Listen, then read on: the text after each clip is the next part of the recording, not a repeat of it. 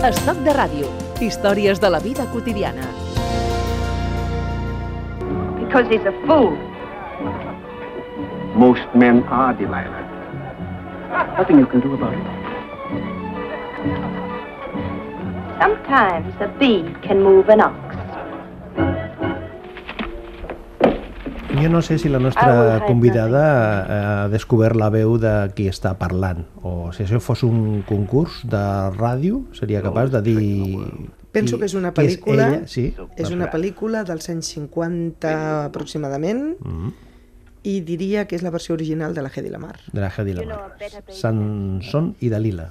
Sansón i Dalila, una, una pel·lícula en la que va sortir despullada Mm. i que ha estat un, un antes i un després en la història del cinema. La Hedy Lamar, que una, va ser una gran actriu, una dona que a més a més d'actriu era enginyera i va desenvolupar la teoria de l'espectro ensanchado, que això què vol dir? Ha donat el... Jo no sóc experta en telecomunicacions, però aquest desplegament que ella va fer de l'espectre va permetre eh, diferenciar freqüències i desplegar el que és avui coneixem com Wi-Fi, Bluetooth i GPS. O ni sigui- més ni menys. Eh, eh, podem dir que la Hedy Lamar va ser la mare Sí. De fet, la, ella té la patent als Estats Units amb una altra persona que és el que li va permetre quedar-se a viure als Estats Units i fugir d'una Europa on ella tenia una situació personal complicada. Núria Salant, benvinguda a Estoc de Ràdio. Bon dia.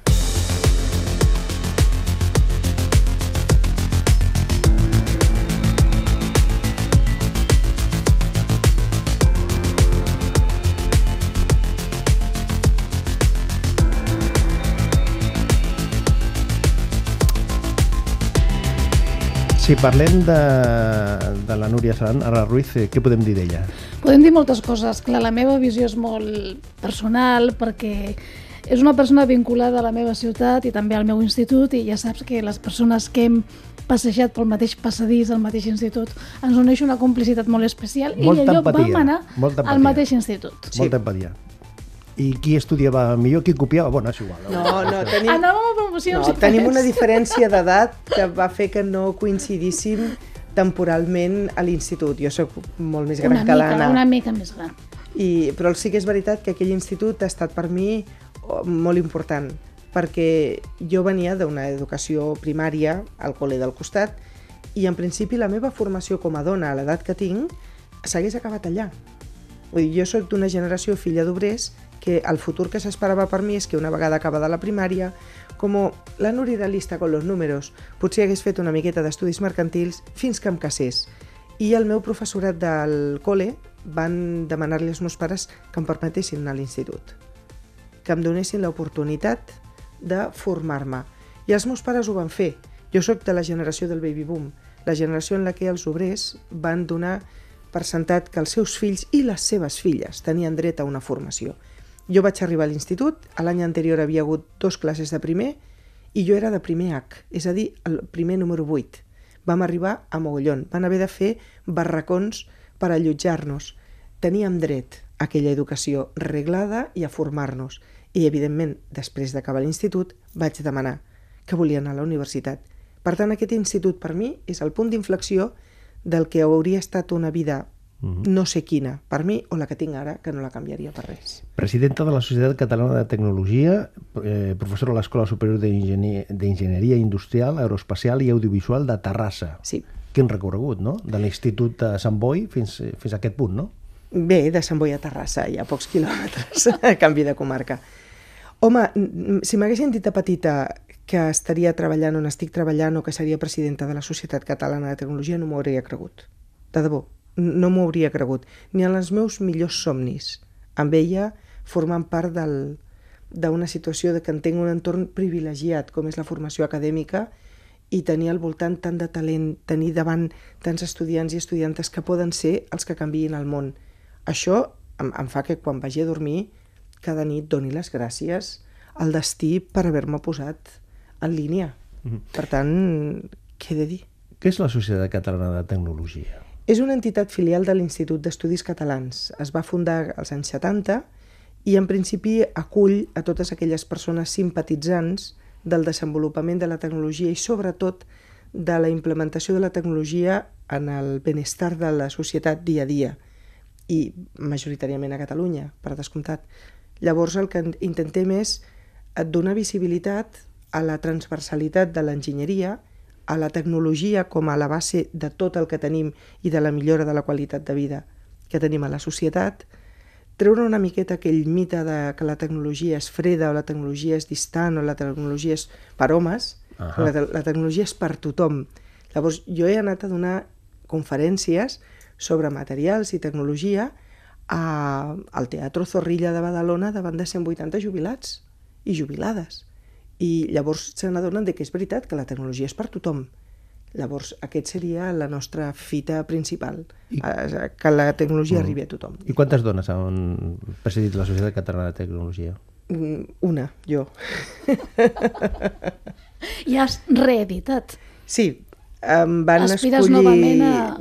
La veritat és que no ho sé. Jo m'agradaria deixar pas a les noves generacions. Tenim, tenim ara a la Junta persones molt potents, persones joves, persones, homes i dones, eh?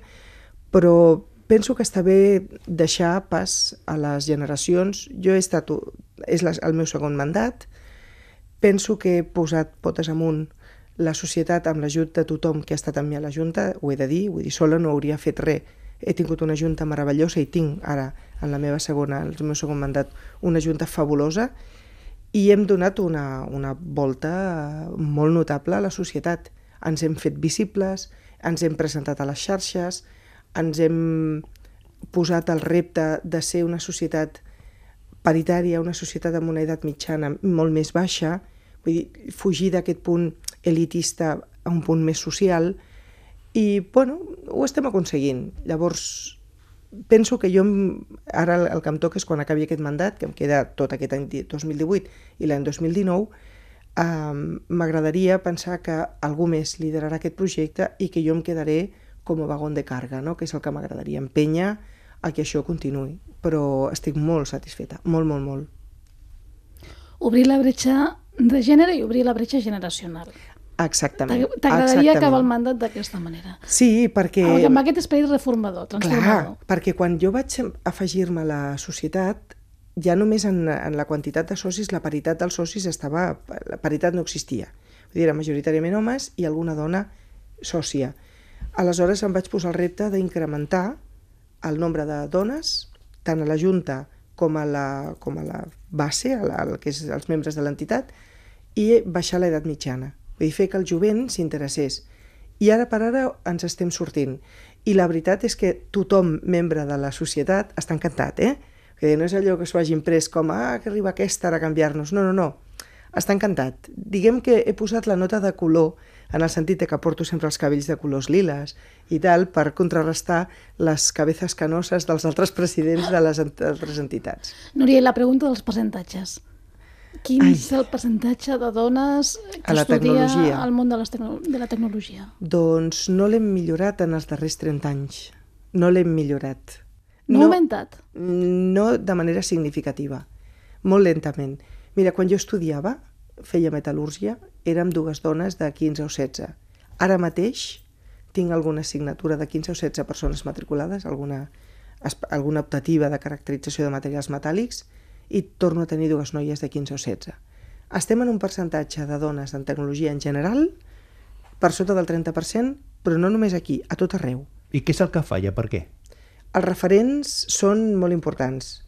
Parlàvem amb l'Anna d'una sèrie de televisió amb una advocada molt potent i em deia, la meva filla penso que vol ser advocada perquè ha vist aquesta dona. Quantes sèries de televisió has vist que hi hagi una, una enginyera potent? Poques per no dir cap. De vegades hi ha alguna informàtica i moltes vegades és una informàtica molt friqui. Això no és un bon model. Necessitem referents perquè els nens i les nenes, quan consideren que volen ser a la vida, tinguin aquest input. Mm. Entre els 10 i 12 anys és quan els nens i les nenes consideren que volen ser a la vida. Vaig llegir un, un titular d'una entrevista de vostè que deia «Las chicas necesitan referentes femeninos en el ámbito tecnológico». És Clar, això. És, és això. això. És això. És això. Clar, entre 10 i 12 anys és el que et deia. Els nens i les nenes pensen què vull ser de gran? I el que fan és fer un tom al que tenen al voltant. Els seus pares, els amics dels seus pares, eh, mestres... Per això hi ha tantíssimes nenes que volen ser mestres, perquè és el primer referent que tenen. O volen ser metgesses, les pediatres. sí? Però si no tenen una dona tecnòloga al voltant, és una opció que ni la consideren. No és que la descartin, és que ni la consideren. Per tant, el que hem de fer és que coneguin aquesta opció per, escur per escollir-la o per descartar-la, però descartar-la amb coneixement. Hi ha un possible aparador. A classe, a la, a, a, al col·le, a la família... A tot arreu. A, a, als mitjans de comunicació? A tot arreu. A tot arreu. Vull dir, el fet, si els dibuixos animats, que ara comença a haver una sèrie d'unes nenes que ho arreglen tot, això està molt bé. Diuen que des de que les nenes veuen que les seves mares obren el portàtil i teclegen, els està fent menys por a programar. Necessiten veure les seves mares amb la Black and Decker a la mà. I, I és així, perquè llavors ho veuran com natural. I quan una cosa és natural ja no cal que ho imposis ni que facis cap, cap feina extra. Els referents haurien d'estar a casa, haurien d'estar a l'escola, haurien d'estar als mitjans de comunicació, haurien d'estar al dia a dia. Mm? Darrerament vaig molt a fer xerrades a, a col·lectius de gent jubilada perquè he descobert que els avis i les iaies, sobretot, són un potencial terrible per captar talent perquè... Té una les- capacitat d'incidència... Ah, exacte. Les nenes dinen amb les iaies. I a més no tenen el conflicte generacional que poden tenir amb les mares. Si jo convenço una iaia de que la seva neta, que és tan llesta, que em diuen, és molt llesta la meva neta, i jo li dic, doncs, per la causa, eh? envia'ns-la cap a l'enginyeria. Doncs tens raó, perquè la meva nena és molt espavilada. I dic, aquest, això és el que em falta. Quan fa un temps aquella nena hauria dit, vull ser enginyera aeronàutica, i a casa li haurien preguntat, oi, i això? No, no li estan dient que no, compte, perquè no diuen que no, però li demanen explicacions. I quan et demanen explicacions, el primer que penses quan ets petit és a veure si m'he equivocat. Llavors, això ho hem d'aconseguir abans de que arribi l'efecte manada, que és l'adolescència, que és quan totes les nenes volen ser iguals. Jo sóc incapaç de distingir una nena de 15 anys d'una altra. Les veig vestides igual, pentinades igual, sí, són clons. Llavors, en aquest moment és molt difícil despuntar i dir vull fer una cosa diferent. Ho has de dir abans. Això és l'efecte manada. Jo li dic efecte manada. La força del grup, no? Sí. Sentir-se a gust amb les amigues. Sí, la paraula manada darrerament Sí, sí, no, està no. molt mal No, no, vista però- per però- un tema que m'agradaria deixar al marge, però sí que és veritat que som membre d'un col·lectiu i i hi ha una edat en la que ningú li agrada despuntar, sobretot les nenes, que els agrada mantenir-se en aquest grup. Però si abans elles ja han fet la tria, ja les tenim. Ja les tenim. Però això, eh, eh, això, això representa fomentant-li el lideratge. El lideratge... O l'empoderament. O l'empoderament. L'empoderament, perquè el lideratge és, ja arribaràs quan tinguis eh, moment de demostrar que ets líder. De moment és el teu empoderament de dir, jo vull fer això. I no deixar-me arrossegar per tot un moviment social. Jo tinc clar que vull fer això. I saber respondre quan et preguntin per què vols fer això, encara que la resposta sigui, ja t'ho explicaré. Si no tens arguments, de dir-li a les nenes, no passa res, ja li explicaràs quan siguis més gran. Tu, perquè ho vull ser, ja t'ho explicaré més endavant. Un altre dia t'ho explicaré. I dona, dona temps a que tu mateixa desenvolupis una capacitat d'argumentació en la que davant d'un avi o una iaia, quan ets nen, estàs en desavantatge, no? Llavors, els referents, el, el fre familiar, i quan dic el, fre, no és perquè les frenis, que moltes vegades és per una qüestió de protecció. Ai, nena, que estaràs tu sola. I també hem de treballar el no passa res per ser una minoria. No passa res. Jo formo part d'una minoria i això no em fa ni de més ni de menys. Senzillament por, formo part d'un col·lectiu en el que ara per ara les dones són minoria. Ja està.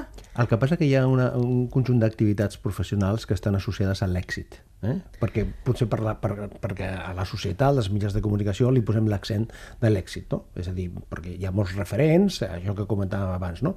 i s'associa moltes vegades a aquesta activitat èxit èxit visual, encara, Sí. encara visual, perquè hi ha una, tot, tot, tota una sèrie d'activitats de recerca que no s'associen a l'èxit, a l'èxit social, però sí Clar. l'èxit professional, no? Clar, però, però aquí el tema èxit és... Jo t'he dit que quan me'n vaig a dormir, cada nit dono gràcies. Jo em sento molt exitosa amb això. I, i ni sóc rica, estic lluny de tenir diners, eh, estic lluny de tenir un reconeixement nacional o internacional, és que m'és igual. El que penso és que el, la, la meva vida, el meu dia a dia val la pena. Llavors aquest és el meu èxit. En aquest sentit, els homes i les dones som diferents. Quan pregunto a nens petits què volen ser de grans, moltes vegades els nens em diuen que volen ser rics. Aquesta és una resposta que poques vegades em dona una nena. mentre que les nenes em diuen habitualment que volen ser útils. És així. I no passa res. Hem intentat fer que les nenes fossin exitoses com adoptant un rol masculí. No, elles seran exitoses com elles vulguin, igual que els nens. Per això quan un nen ha volgut dedicar-se a una ONG o alguna cosa li han dit et dedicaràs a aquestes monyorrades? Això no ho hem de fer.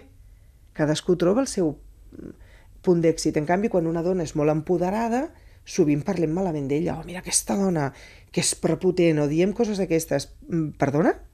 Vull dir, eh, som prepotents quan adoptem un rol masculí i a l'home llavors no és prepotent, no, l'home és exitós. Ah, vale.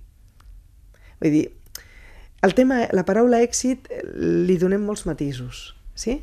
Llavors, eh, la qüestió és, sigues feliç, eh, fes que darrere teu ningú et critiqui el que fas, la ètica, la ètica és un concepte que intentem transmetre des de la tecnologia i els homes i les dones la perceben diferent.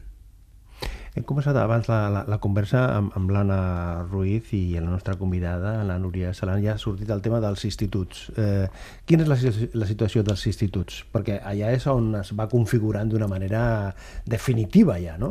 On, Fem- hem, on hem tard ja? Fem tard. Fem tard. Fem tard. Quan arribem a l'institut, arribem a primer de l'ESO, que són 15-16 anys, i encara en aquest primer any de l'ESO et diria que encara podríem fer una miqueta de canvi de- d'iniciativa. Ja batxillerat ja és descarat que no, perquè de, de bon punt ja han agafat un itinerari. Eh? I ens trobem que moltes dones que han estudiat el que sigui, o s'han dedicat a temes humanístics o socials, després acaben treballant a la tecnologia. I Hi ha moltíssimes dones treballant en el disseny de motors de cerca de Google. Això és treballar per informàtica. Tot i que hi hagin que escollit elles són una filòlogues. disciplina vinculada a les ciències Clar, socials. són filòlogues. Però necessitem un bon coneixement del llenguatge per dissenyar un bon motor de cerca. Per tant, aquesta idea de que la tecnologia és transversal, la defenso i els hi dic a les noies, fes estudis d'humanitat, però acabaràs dedicant-te a la tecnologia, t'agradi o no, perquè estem al segle XXI. Llavors el que hem de fer és que des de la seva... mm, la, la part que els interessi fer a la vida, però que no eh, desenvolupin una fòbia. La tecnofòbia l'hem d'obviar. I hi ha més dones tecnòfobes que nois. Eh, En realitat, sí. I és una qüestió de perquè les hem allunyat. En algun moment, quan tenen 10 anys, els hem dit les mates són difícils per tu. I s'ho han cregut. Això no els hi hem de dir. No hi ha res difícil per ningú. Hi ha persones amb habilitats i a més hi ha habilitats que es desenvolupen de gran. Vull dir que no tenen per què ser els 10 anys, potser als 18 o als 20 fas un switch i canvies i dius, això no m'agradava i ara m'agrada. Vull dir que mai no és tard. Clar, jo pensava, mentre escoltava, mentre escoltava la Núria parlant, que difícil ha de ser per un nen que no li agradin els cotxes sotmetre's a aquella pressió de compra't un cotxe, arregla't el cotxe, Ah, neteja el cotxe, Ah, no? exacte. Com de condicionem a, amb, amb unes disciplines, amb uns clixés tan rígids, el gènere, tant de nens, no? Els nostres, les nostres predileccions, els nostres gustos, les nostres habilitats, els nostres hobbies. Exacte, el mateix que quan una nena vol agafar el bufador per soldar alguna cosa i li diuen vigila que et cremes. Bueno, el nen també es cremarà. Però en el nen és, bueno, però deixa el que aprengui. Forma part del Però deixa el que aprengui. Sí, sí, sí. Doncs deixa-la amb ella també que aprengui, no? Doncs sí, el tema dels clixés, quan de vegades tinc col·les o vaig, a, vaig molt a visitar escoles i tal, i si a alguna nena li agraden els cotxes, m'ho diu en privat, perquè diu, és que si ho dic, els nens riuen de mi. Per tant, hem de fer també molta pedagogia a, a les nenes perquè s'empoderin i als nens perquè no riguin d'unes opcions que històricament no sé en quin moment s'ha decidit que eren per nois. Jo, jo li deia a l'Anna, tinc dues filles, i totes dues tenen la seva pròpia caixa d'eines. I és seva, és d'elles. Una la té de color rosa i l'altra de color taronja, però les meves filles poden agafar una Black and Decker, Ah, però a més és que no és que ho trobo ni un plus, és natural, perquè són elles les que s'han de desenvolupar en el seu dia a dia, tinguin o no tinguin parella. Eh, Ser autònom. Això ho hem de transmetre també. El que passa que quan parlem que la societat ha d'impulsar, d'ajudar, de canviar, és un concepte... És, és una eina massa gran, no? Eh, la societat, no? L'escola... tal. Sí. Però la clau aquí són les pares, que són els que estan més sobre i tenen aquesta relació piel con piel. Probablement són una part molt important. L'escola també juga, el, el, els conjunt dels amics o les amigues, la colla, i, però els models, vull dir, quan un nano veu una cosa i diu això m'agrada, això m'agrada, i els nanos, vull dir, quants han decidit el que volien ser perquè han vist una pel·li de Disney i han vist un rol que m'han dit empatitzo amb aquest rol, vull dir, l'únic que els pares aquí la feina és uh, donar impuls als nanos, no regalar joguines trencades, tampoc no, no els hi han de vendre que si et dediques a segons que et guanyaràs molt bé la vida, te la guanyaràs o no. Això també genera frustració de vegades, no? Sobretot en el cas de l'enginyeria, que antigament els enginyers eren persones que tenien la vida resolta. Ara ha canviat molt. Ara la figura de l'enginyer o l'enginyera és una persona molt més natural, que es dedica més a un espectre molt més divers. Però els pares, sens dubte, són una part molt important. Una molt important. No, no et sabria dir si la més, però una molt important. Jo Ben- defenso els models i Els la, models. i la normalitat i la naturalitat. Em, em permets, una vegada una escola de veïns de casa meva demanaven mm, professionals de diferents àmbits i els nens van demanar un inventor. Un inventor. Que I una mare, una mare de l'AMPA, amb veïna meva, em diu Núria, és que no sé on anar a buscar un inventor. Li vaig dir, defineix-me inventor. I em diu, "Mm, bé, doncs algú que tingui una patent, no? I li vaig dir, jo tinc dues i mitja. Et serveixo? Ostres, aquella veïna em va veure per primera vegada, perquè no havia considerat que jo pogués ser inventora, entén-me. És una, és una definició una miqueta així, però pels nens ja els estava bé. I els van dir que vindria una inventora. Està clar que no m'esperaven a mi, perquè quan vaig obrir la porta vaig sentir un «Apa, és aquesta?» I Esperarien algú molt estrambòtic d'aspecte, una dona que semblés Einstein o la, aquesta rosa de X-Men, no? la tormenta, però no esperaven a la madre de la Pantoja, que és la que va obrir la porta i va entrar i, ala, és aquesta. Doncs això també ho hem de reivindicar, la naturalitat, la normalitat. Soc jo, una... I ara vaig pel, pel barri i alguna vegada un nen que diu... La al- inventora. al La barri, inventora. Mama, mama, mama, és la inventora. Jo, mare de Déu senyor, mare de Déu senyor, però bueno. Això sí que és aconseguir l'èxit. Que un nen et digui, ei, bon dia, hola inventora, com estàs? Clar, doncs aquesta, Ho això. trobo fantàstic. Eh, parlàvem abans que el wifi va ser impulsat per la Hedy Lamar. Sí, El Bluetooth, el rentavaixells, el llibre electrònic són creacions de dones. sí. El Bluetooth i el GPS i, això el no- Wi-Fi de la mateixa. Però això no era en un concurs, no sé si tothom... Eh, eh, la resposta seria correcta. Um, del Bluetooth, del GPS i del Wi-Fi és possible perquè darrerament se n'ha parlat molt de la Hedy Lamar, però del rentavaixelles et puc assegurar que potser dirien per un 50% de probabilitats de que fos un home o una dona si ho desconeixes, però el nom no te'l dirien, que aquesta és una altra del, de les coses, un, un aspecte que em sap greu. Recordem els invents dels homes. Sí. Si jo ara digués qui va inventar la impremta, tothom sortiria amb el nom, el Gutenberg, o la bombeta, la pila, el parallamps... Són La invents, ràdio, sí. que ens han vingut donats... Eh, L'altre dia a l'AVE, dos senyors darrere meu anaven dient oh, esto del GPS, esto del, del GPS es una maravilla, tú. Y uno del teléfono, esto del teléfono es una maravilla. Y esto lo inventó, seguro que lo inventó un tío. I jo m'aixeco Mire, senyor, i li dic, miri, estan entre dos. Estan Sierra Marconi El Graham ¿vale? Bell. o Graham Bell. I, I ja està. Llavors va dir lo del GPS, dic, esto fue una mujer, i em diu, me toma el pelo? Dic, no senyor, no le tomo el pelo. Vull dir, coses d'aquestes. Al rentavaixelles no t'hi dirien mai que va ser Josephine Cochrane. I el llibre electrònic ningú li associaria a una professora gallega, una mestra gallega que era l'Àngela Ruiz Robles. I com aquest, el neteja parabrises, una pila d'invents, la fotocopiadora, el paraigües plegable, la tanca de zip, el clip... Tot això hi ha un nom de dona darrere que ha quedat invisibilitzat. No t'has preguntat mai per què el bany Maria es diu bany Maria i no es diu banyo Manolo? Sí. Doncs perquè el, el va dissenyar Maria la Jueva, una dona alquimista. I l'agua del Carmen? Això no ho sé. Que m'ha vingut al cap. M'ha vingut al cap. A l'aigua del Carmen. Hem convidat a l'Alicia Keys, que va cantar fa uns anys una cançó que posava en valor precisament tota, totes les eines, totes les habilitats que tenen les dones i ella li va posar de títol Superwoman i d'ell diu que no fa falta ser una superwoman per fer les coses més quotidianes i posar en valor precisament la feina de les dones. Núria Salant, gràcies per compartir aquesta estona i fins la propera. A vosaltres, moltes gràcies.